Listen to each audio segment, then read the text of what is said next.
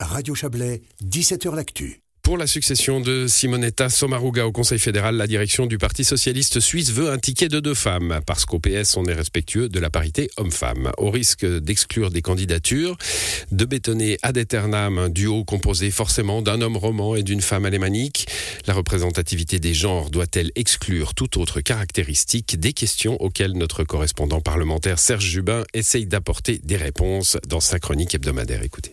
Le conseiller aux États socialistes d'Uriquois, Daniel Josic, est-il légitimé à déposer sa candidature pour succéder à Simonetta Sommaruga au Conseil fédéral? L'UDC doit-elle avoir une femme sur le ticket de candidat qu'elle présentera pour la succession d'Ouelima Horaire La représentativité des genres doit-elle supplanter tous les autres paramètres de l'équilibre d'un gouvernement de consensus? Cette question agite le landerneau politique suisse à la veille d'élire deux conseillers fédéraux le 7 décembre. Avec des réponses opposées, suivant qu'on est à l'UDC ou au PS, tout indique que l'UDC présentera deux hommes attendant le retrait de Guy Parmelin pour laisser aux Welsh le soin de faire élire peut-être une femme UDC au gouvernement.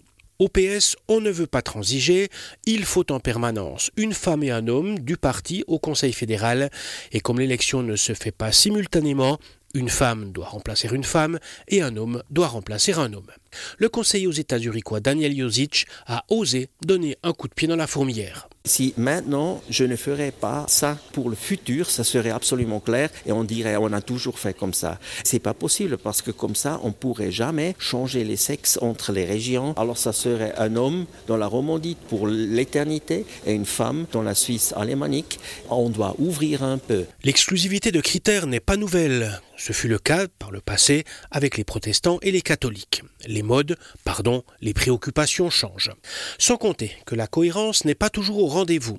Revenons à Daniel Josic qui porte la croix des hommes discriminés. S'il est favorable à l'ouverture, soutiendra-t-il une romande? Ça voudrait dire qu'on aurait pendant quelques années deux romans et romandes pour le PS et c'est pas idéal non plus parce que prochaine année il faut faire les élections aussi dans la partie alémanique. Mais bien sûr, il faut forcément une ou un alémanique dans l'intérêt du PS. Pas sûr que le coup de pied dans la fourmilière de Daniel Josic résiste à l'examen de la cohérence.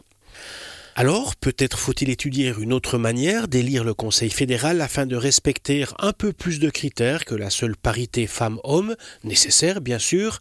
La question de la représentativité politique se pose aussi.